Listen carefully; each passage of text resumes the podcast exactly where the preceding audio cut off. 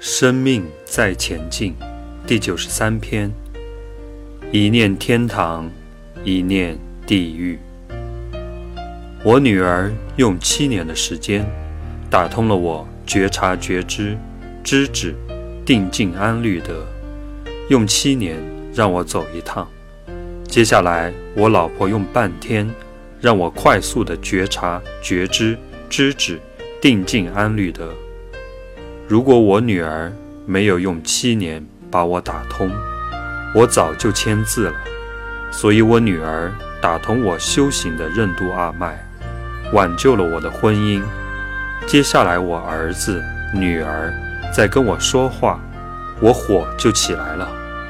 你们都是和妈妈同一国的。火起来之后，我觉察到，我就止住了。以前我这种小心眼的人，只要一生气，可以一两个礼拜不和你说话。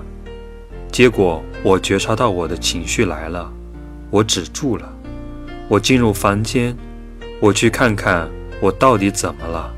其实我只是对我老婆不爽而已。孩子没有站在我这边讲话，我就迁怒了他们。这个时候。谁讲话都会有问题的，因为我的憎恨心起来了。只要不符合我要的那个方式，我就会生气。所以他们很无辜，他们只是演出我要的剧本而已。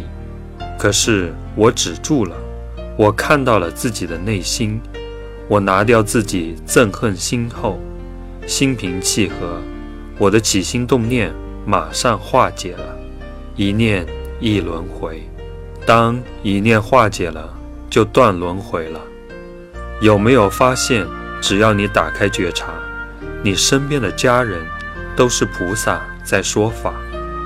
当我觉察到这个状态之后，我一念之转，原来不是冤亲债主，是仙佛菩萨在和我说法，都在告诉我，还有我没有修过的功课。瞬间把天堂搬到人间。